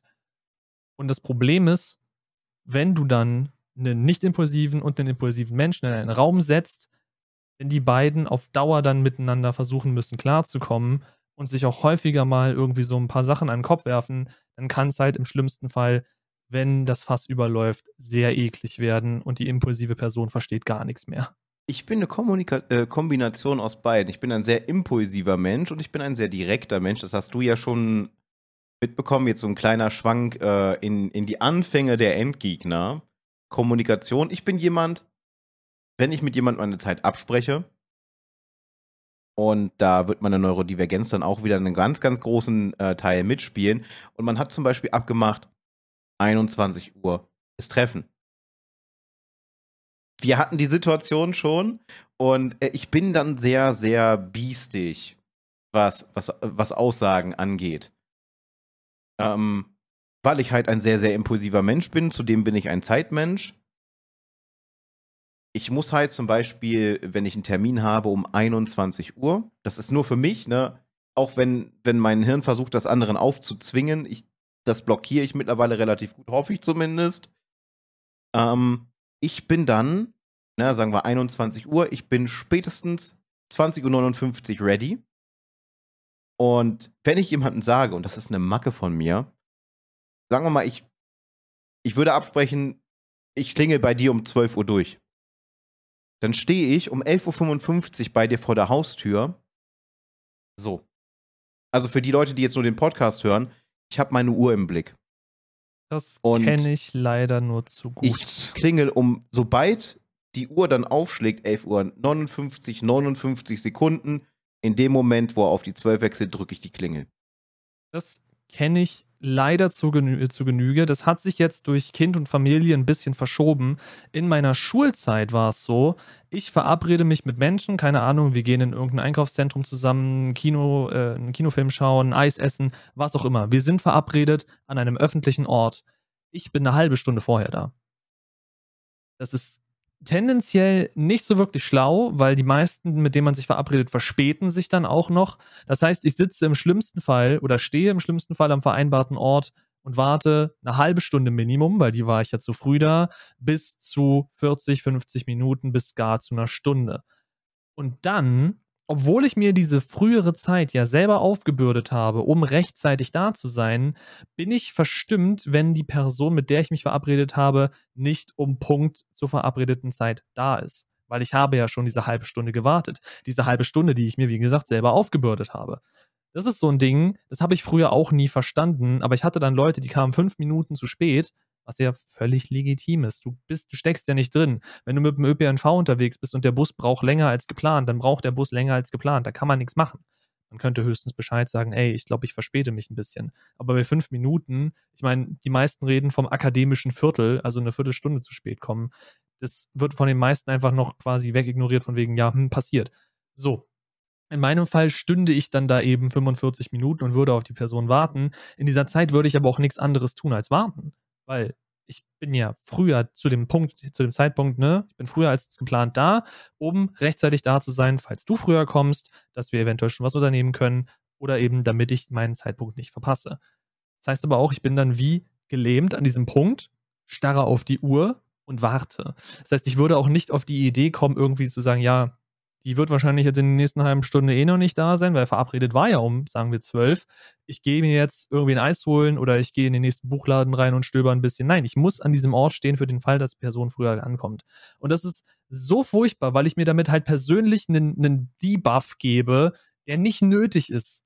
Aber es hat sich irgendwie, es hat sich ein bisschen verbessert, sagen wir mal so, durch Frauenkind, weil mit Frauenkind, gerade mit Kind kommst du nie rechtzeitig das ganze Knicken, kommst nicht rechtzeitig, es kann immer irgendwas passieren, was dir voll in die Parade fährt.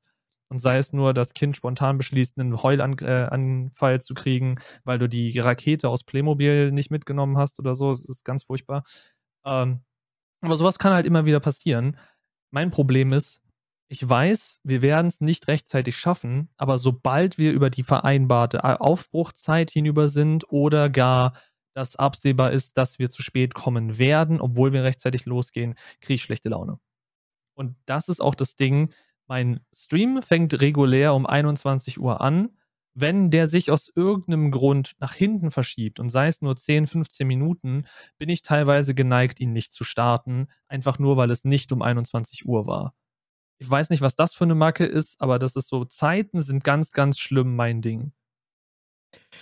Ähm, Du hast gerade wunderbar einen Aspekt einer neurodivergenten Störung beschrieben.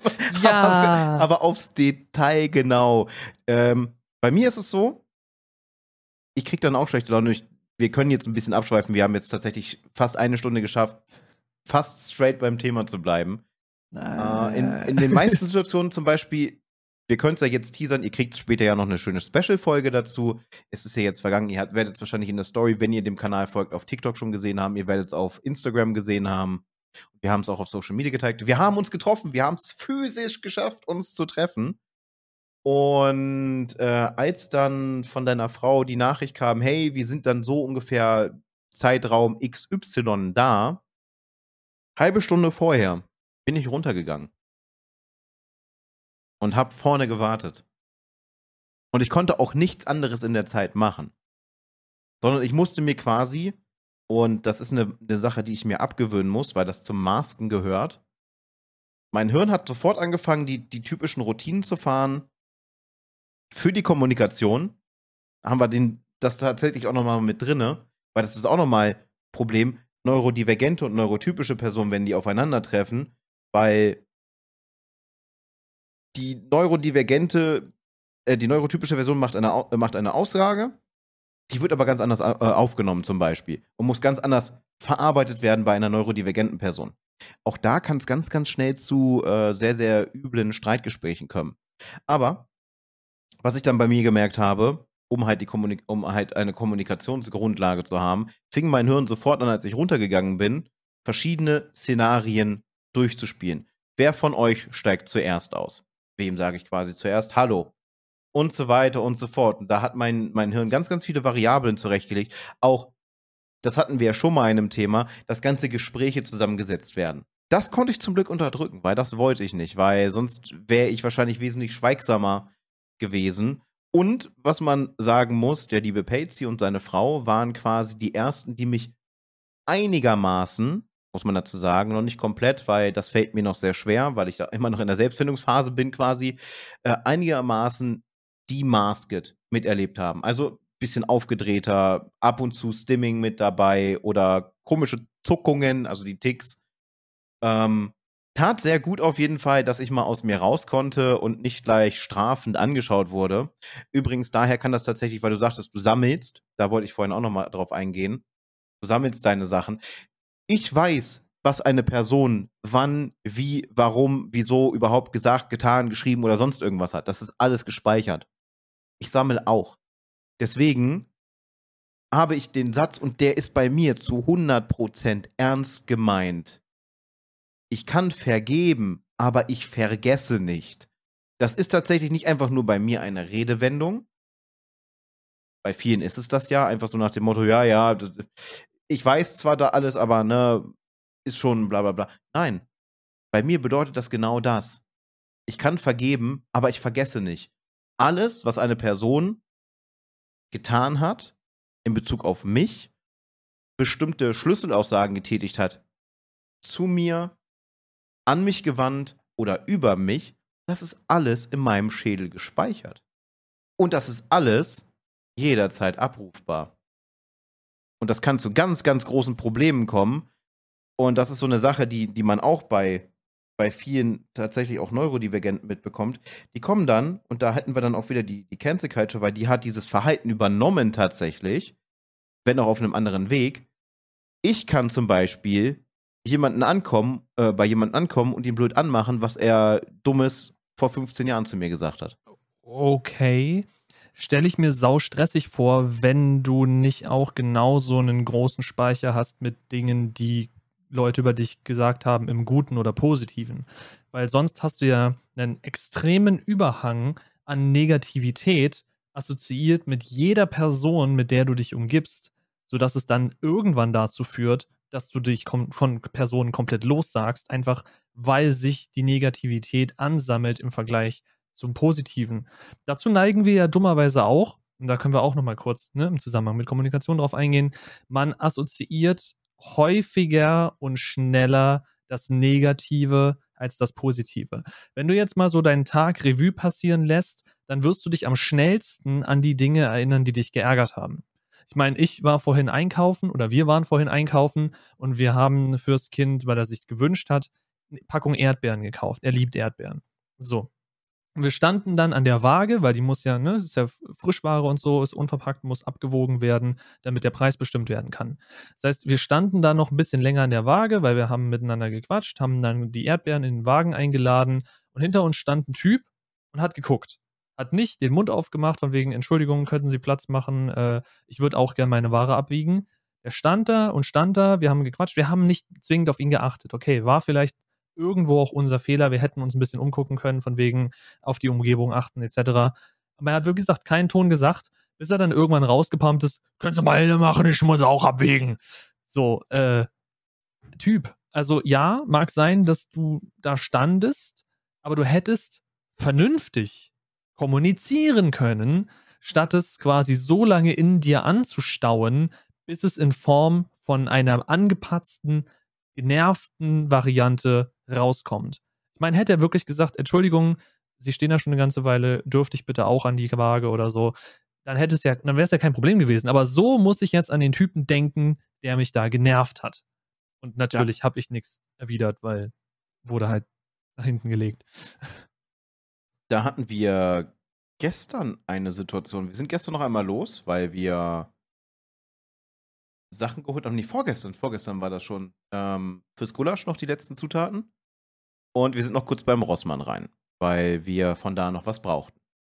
Franzi hat sich dann so einen Aufschnitt angeschaut, so, so ein Rondell mit Ohrringen und Piercings.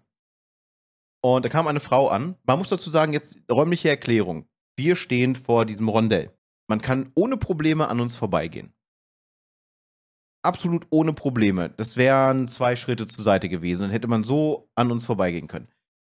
Franzi ist da am Gucken, wird von der Frau angesprochen. Können Sie mal bitte zur Seite gehen? Franzi geht einen Schritt zurück, wird fast angerempelt von der Frau, damit sie vor ihr lang gehen kann, direkt abbiegt, um in den nächsten Gang zu gehen. Ungeduld, auch ein, ein, ein großer Mangel an kommunikativer Fähigkeit wenn man zum Beispiel zu ungeduldig auf eine Antwort zu warten, zu ungeduldig auf eine Reaktion. Auch Körpersprache ist Kommunikation. Naja, viele denken immer, das, was du schreibst oder was aus deinem Mund rauskommt, ist Kommunikation. Nein, dein gesamtes Auftreten. Du übermittelst mit allem, was du machst, Informationen an dein Gegenüber. Das heißt, deine Körperhaltung, die Körperspannung, dein Blick, und äh, Patsy hat gelernt, äh, mir in die Augen zu gucken, könnte nach einiger Zeit ein bisschen schwierig werden, weil ich kann tatsächlich nicht in Anführungsstrichen normal jemandem in die Augen schauen, sondern Fokuspunkt Pupille. Man kann die Augen auch bewegen. Ich starre. Ich starre wirklich. Und auch das, und vor allem das ist äh, ganz, ganz großes Problem, wird für viele Menschen sofort als aggressives Auftreten, Ablehnungshaltung äh, gewertet, wodurch die Kommunikation schon erschwert wird, weil im Gehirn ein Schalter umgelegt wird, diese Person will mir nichts Gutes. Instant. Jemand starrt dich an, guckt vielleicht noch, weil er Probleme mit den äh, Gesichtszügen hat, also Facial Impression, er kann nicht richtig lächeln. Äh, hatten wir vorhin auch eine lustige Situation, wo man mir gesagt hat, ich hätte jemanden so angestarrt, dass man Angst vor mir bekommen hat. Und da habe ich gesagt, nee, geht, äh, äh sorry, das ist halt einfach mein Gesicht. Und ich, ich kann lächeln, aber ich kann, ich schaue die, die meiste Zeit tatsächlich relativ unfreundlich. Konzentriert, also ich, ich versuche mich immer auf alles zu konzentrieren, deswegen schaue ich unfreundlich. Das stützt dann auch schon wieder kommunikative Probleme. Ja, da haben ja die Frauen in der Familie meiner Frau, schön formuliert, äh, so gesehen alle die gleiche Krankheit, wenn du so möchtest. Sie werden häufig gefragt, warum sie denn so schlechte Laune haben. Ich weiß nicht, ob ihr das kennt, die Bezeichnung, aber es gibt dieses sogenannte, und man müsste es wahrscheinlich heutzutage ein bisschen besser gendern, aber es gibt das sogenannte Resting Bitch Face. Bedeutet, man guckt, weil das Gesicht einfach natürlich so geformt ist und so liegt, man guckt dauerhaft schlecht gelaunt, wenn man nicht gerade irgendwie einen Impuls von außen kriegt, der einen dazu bringt, zu lächeln, zu lachen, sonst was zu tun. Das heißt, diesen Gesichtsausdruck hat meine Frau drauf, ihre Mutter drauf, ihre Schwester drauf.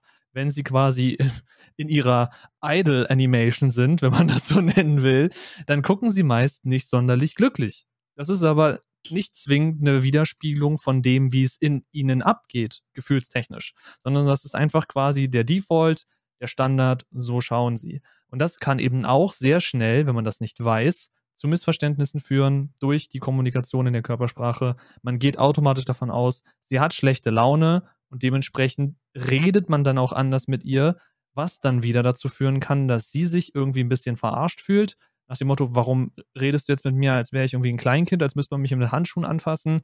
Sind wir irgendwie nicht gleichgestellt? Siehst du dich höher als ich? Um aneinander vorbeigesprochen, im Grunde nur durch Körpersprache und Reaktionen und schon hast du wieder einen Streit. Ja, ähm, bei mir erkennt man das ganz gut. Das ist halt bei, bei, bei, bei meinem Typus ist halt das sogenannte Masking. Ne, man sieht jetzt, ich, ich, sehe freundlich, ich sehe aufgeschlossen aus. So, ich versuche mir mal kurz zu konzentrieren. Das ist, das ist halt echt nicht einfach. Ich wechsle mal, oder ich versuche es zumindest. Man sieht es im Stream so häufig, wenn ich in Situationen bin, wo ich mich konzentrieren muss. Da fällt mir das dann selber nicht auf.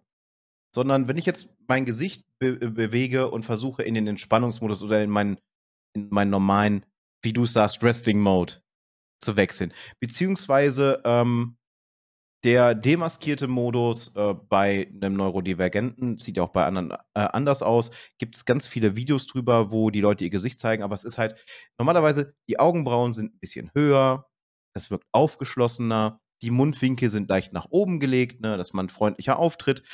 Das gehört alles schon zur Maske und so. Jetzt, das ist mein normales Gesicht. Ist nicht so freundlich, nicht so offen, wirkt nicht sonderlich herzlich. Eher gelangweilt, wenn nicht sogar genervt. Man merkt auch sofort, es geht auch radikal auf die Stimme. Die Stimmlage verändert sich sofort, sobald ich in diesem anderen Modus bin. Quasi in dem Modus, in dem ich normalerweise immer feststecke, den ihr die meisten Fälle gar nicht mitbekommt. So, und so kriegt man mich normalerweise mit. Ja, es wurde ein bisschen ruhiger und ein bisschen monotoner auf jeden Fall weniger Emotion da drin, die so Freundlichkeit vermitteln soll. Es ist halt, es ist halt unglaublich schwer. Und das macht auch, äh, das erzeugt auch mit mir ganz, ganz viele ähm, Probleme. Ich möchte tatsächlich diese Art der Maske im Podcast behalten, weil es sonst sehr langweilig werden würde. Weil stellt euch mal vor, ihr würdet mich eine ganze Stunde lang nur so reden hören. Wie ich im Privaten sehr oft auch rede das kann sich keiner eine Stunde geben. Das, das funktioniert einfach nicht. Dementsprechend, da möchte ich dieses Quirlige dann doch schon ein bisschen behalten, weil das ja auch zu mir gehört. Das ist ja auch eine Facette.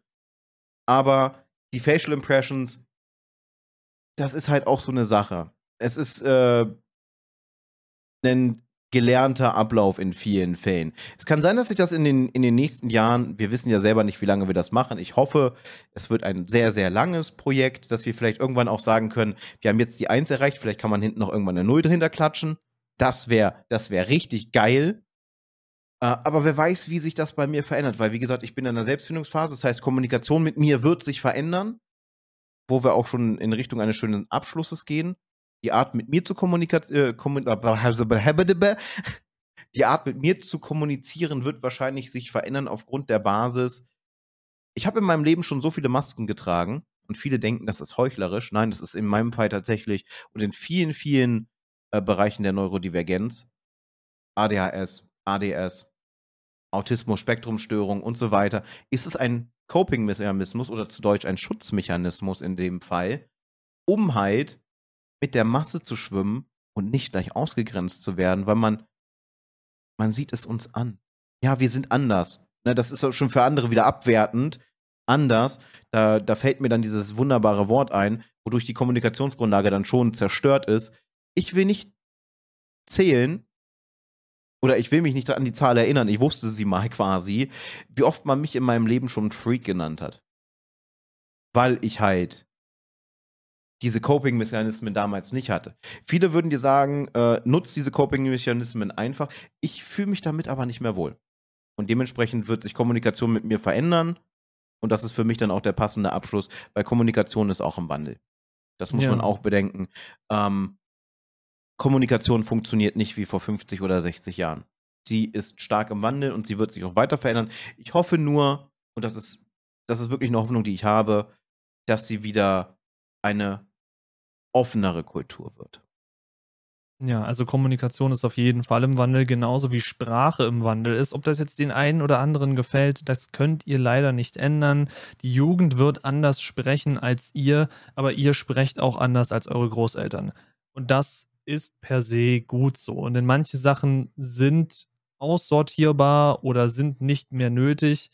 Ich meine, allein schon, dass wir mittlerweile einen ganz anderen Wortschatz haben als früher, weil viel mehr andere Worte dazugekommen sind, die unsere aktuelle moderne Gesellschaft beschreiben, die sie hervorgebracht haben. Unter anderem halt so blöde Sachen wie Cancel Culture, meinetwegen. Äh, ich weiß gar nicht, ob es dafür ein deutsches Pendant gibt. Ist ja tendenziell auch wurscht. Aber auf jeden Fall gibt es eben Wandel innerhalb der Sprache und somit auch Wandel innerhalb der Kommunikation. Wie du schon meintest, du hoffst, dass sie wieder offener wird. Ich hoffe, dass wir lernen, weniger aufeinander einzuschlagen und zu brüllen und stattdessen erstmal versuchen, in einen Diskurs zu gehen, einen Konsens zu finden und eben nicht auf den kleinsten gemeinsamen Nenner zu gehen, der ist, ich beleidige dich als Huso, du beleidigst meine Mutter als was was ich und im Endeffekt sind alle sauer, wir haben uns gegenseitig gecancelt und keiner will den anderen jemals wieder sehen. Davon will ich weg und auch im besten Fall, dass man mit Menschen draußen, die man per se nicht kennt, auch wieder vernünftig reden kann und eben nicht angeblökt wird, wenn man aus Versehen zu lange an der Gemüse- und Obstwaage steht. Ja, und damit würde ich dann noch sagen, äh, ich habe es gerade noch gelesen, es gibt tatsächlich deutsche Worte, aber es wird meist der Anglizismus benutzt und Anglizismen sind nicht schlecht. Möchte ich an dieser Stelle nochmal erwähnen. Es ist sogar eine Abwandlung unserer alten Sprache. Das ist halt auch wichtig zu wissen, wenn man sich so ein bisschen mit Sprachkultur beschäftigt. Angelsächsisch wurde dann zum Englischen und dann ging es wieder zurück. Ne, jetzt haben wir die Worte und nutzen sie selber. Das heißt, es ist ein schöner Kreislauf. Sprache verändert sich, Sprache ist im Wandel. Und im Deutschen würde es Absage, Lösch- oder Zensurkultur bedeuten. Weil du zensierst ja. ja quasi jemanden, indem du ihn cancelst. Du versuchst ja alles, was diese Person, die gecancelt werden soll, zu unterbinden. Das heißt, hm. du versuchst jede Aussage untergehen zu lassen. Deswegen gibt es ja auch diese, diese Spam-Kultur im, im, in Verbindung mit Cancel Culture oder die berühmte Political Correctness die da auch sehr gerne reinspielt und die dann aber im übertriebenen Maße genutzt wird. Somit hätten wir das dann auch nochmal kurz abgehandelt. Ja. Gut, dann können wir uns aber, glaube ich, auch schon gegen Ende bewegen. Wir haben aber vorher noch was Wichtiges. Das stimmt, aber das hätte man ja gleich mit ins Outro einstreuen können. Möchtest du oder soll ich? Weil ich bin mit dem Outro dran. Dann übernehme ich das. Ich denke mal, du redest über unseren Zuwachs wenn ich ja. das richtig deute. Ja, dementsprechend äh, vielen, vielen lieben Dank an unsere Patreons an dieser Stelle. Und wie Spike neulich mal meinte, die Zahl seit zwei, die Zahl ist seit neuestem ein klein bisschen gewachsen. Wir haben jetzt einen dritten Unterstützer dazugekommen. Äh, dazu bekommen. Kommunikation, reden ist schwierig. Ähm, dementsprechend an dieser Stelle vielen, vielen lieben Dank, Dreimling, dass du unsere Patreons unterstützt jetzt mittlerweile, dass du zu unseren Patreons gehörst. Ich hoffe, dass wir dir äh, für das, was du hier in uns rein investiert, äh, entsprechend die richtigen Sachen zurückgeben. Feedback-Channel ist ja da, falls da irgendwas ist, was mal nicht so gut ankommt. Wie gesagt, ne, Kritik, konstruktiv etc. Natürlich wollen wir uns auch noch immer noch bedanken bei Säbel und bei Amy, aka Ponthworth. Vielen lieben Dank, dass ihr immer noch dabei seid und dieses kleine Herzensprojekt von mir und Spike unterstützt. Wir hoffen, dass wir auch mal irgendwann den mit dem Tier 3 verfügbaren Live-Podcast machen. Ich weiß aber noch nicht, inwiefern wir dieses Format umsetzen wollen würden. Aktuell haben wir nur und ne, nur hier in ganz großen Anführungszeichen, fühlt euch jetzt deswegen nicht irgendwie genötigt, entweder hochzustufen oder in Tier 3 reinzusubben. Äh, wir haben nur einen Tier 3 Patreon und natürlich könnten wir mit dem dann auch quasi ein haben wir zwei? Treimling. Was? Ich habe nicht auf den Tier geachtet, to be honest. Okay, wir haben zwei Tier 3. Ihr, ihr, seid, ihr seid ja völlig bescheuert.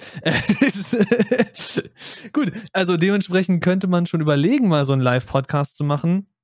Denn was ich ursprünglich mit dieser Idee vorhatte, wo Spike dann eine andere Idee draus gemacht hat, mal schauen, was das wird. Meine Idee war theoretisch, dass ihr in jedem Podcast mit dabei sitzen könnt als passive Zuhörer und quasi so nicht erst auf die neue Folge warten müsstet, sondern direkt in der Aufnahme die Rohfassung quasi hättet. Nur eben nicht zum Wiederanhören oder Wiederschauen, sondern dann müsstet ihr auf die reguläre Folge warten. Aber Spikes Idee fand ich auch cool, dass wir so eine Art Live-Format machen, auch wenn es dann später nur als Video on Demand verfügbar ist, dass wir quasi uns unterhalten und ihr in einem dazu entsprechenden Text-Channel auf unserem Endgegner-Discord, der jetzt wahrscheinlich irgendwie da, da als Einblendung kommt, äh, dass ihr da dann Fragen stellen könnt, Anregungen stellen könnt, euch am Thema beteiligen könnt, wenn wir ein festes Thema haben und wir eure Kommentare dann mit einbringen. Was wir davon machen werden, weiß ich noch nicht. Vielleicht wird es auch teilweise ein Mix aus beidem. Ich meine, nur wenn man das eine macht, muss es ja nicht heißen, dass man das andere nicht machen kann. Deswegen, auf lange Sicht werden wir da wahrscheinlich noch irgendeine Lösung für finden. Wenn euch da eine Version besser gefällt als die andere oder ihr gar beide haben wollt, dann lasst es uns gerne auf dem Discord und Feedback-Channel wissen. Äh, da es hin. Oder natürlich auch hier in den YouTube-Kommentaren. Denkt aber daran, als alle, die halt keine Patreons sind, die Live-Podcasts wären so gesehen nicht für euch verfügbar aber die kommen ja dann als VOD auch auf besagten YouTube-Channel und auf alle Streaming-Plattformen. Äh, Deswegen Kommentare da lassen, lasst uns Feedback da, lasst uns wissen, was euch am liebsten ist. Denn wenn wir mit dieser Folge, glaube ich, heute eins klar machen konnten oder wollten, je nachdem, ob es angekommen ist bei euch oder nicht, Kommunikation ist uns super wichtig. Wir leben quasi von eurem Feedback. Alles, was wir an dieser Show kann man es ja im Grunde nennen, was wir an diesem Podcast besser machen können, was konstruktive Kritik ist, versuchen wir umzusetzen. Dementsprechend sind wir natürlich auch darauf angewiesen, dass ihr uns mitteilt, was ihr im Grunde besser machen wollen oder besser machen, besser gehabt machen wollen. Deutsche Sprache ist schwierig. Was wir besser machen sollen. So. Oder ich können, glaub, besser gesagt. Ja, genau.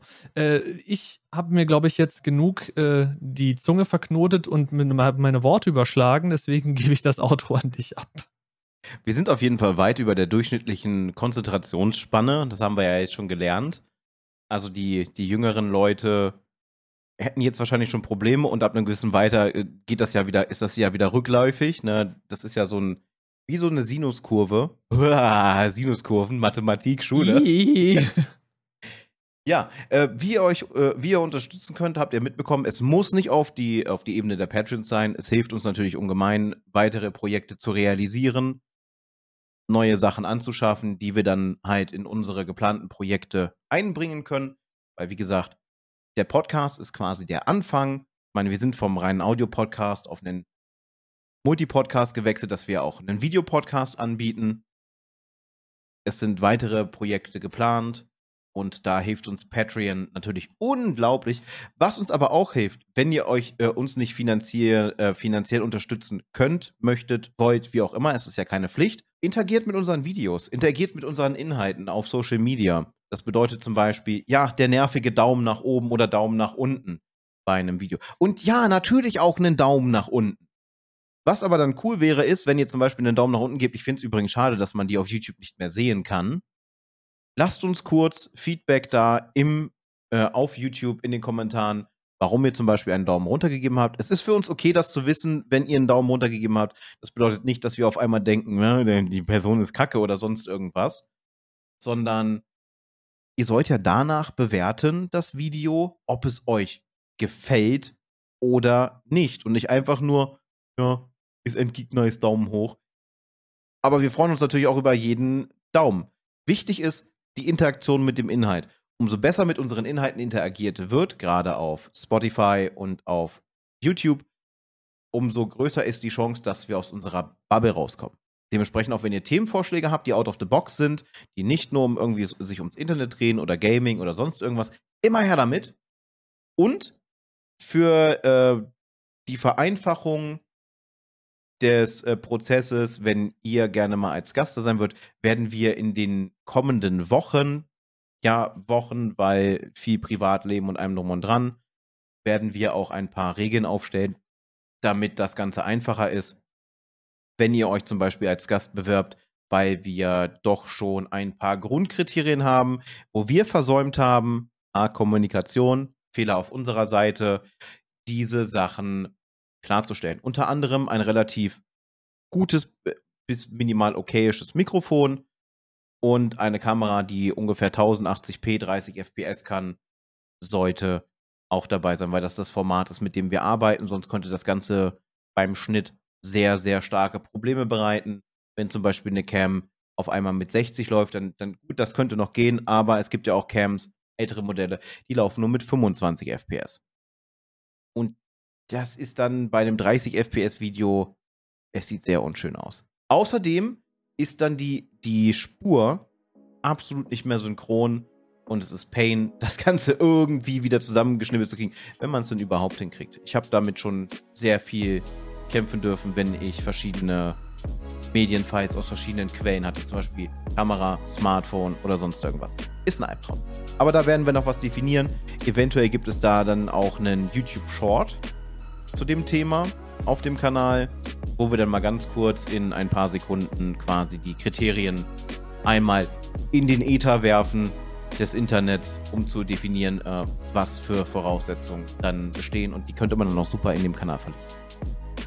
Aber ja, ja, Social Media ist angesprochen, interagiert gerne mit unseren Sachen. Danke, dass ihr es bis hierhin durchgehalten habt. Das ist mal wieder eine sehr lange Folge geworden. Die letzten Folgen waren ja meist so um die eine Stunde, jetzt sind wir bei anderthalb. Dementsprechend danke, wenn ihr es bis hierhin durchgehalten habt. Gebt uns gerne Bescheid, was ihr gut findet, was ihr schlecht findet gemeinsam kann dieses Projekt zu was richtig Geilem werden. Wir sind schon mit uns zufrieden, sehen aber noch sehr, sehr viel Verbesserungspotenzial. Also das Ende der Fahnenstange ist definitiv nicht erreicht. Ähm, wir sind quasi wie Super Mario, der gerade unten gegenrennt und die Flagge ist dann auf der Höhe, aber wir möchten natürlich unsere, unseren Level noch weiter nach oben bringen. Und das funktioniert natürlich in diesem World Wide Web nur gemeinsam. Dementsprechend, das war's von mir mit der, was weiß ich, vielsten Folge mittlerweile, weil wir äh, da mittlerweile selber durcheinander gekommen sind und natürlich dementsprechend von uns, weil nur von mir zu sprechen wäre ein bisschen unfair, auch von dem Pelzi, mit dieser Folge der Endgegner. Also dann, haut rein, wir sehen, hören und stören uns beim nächsten Mal. Bye bye.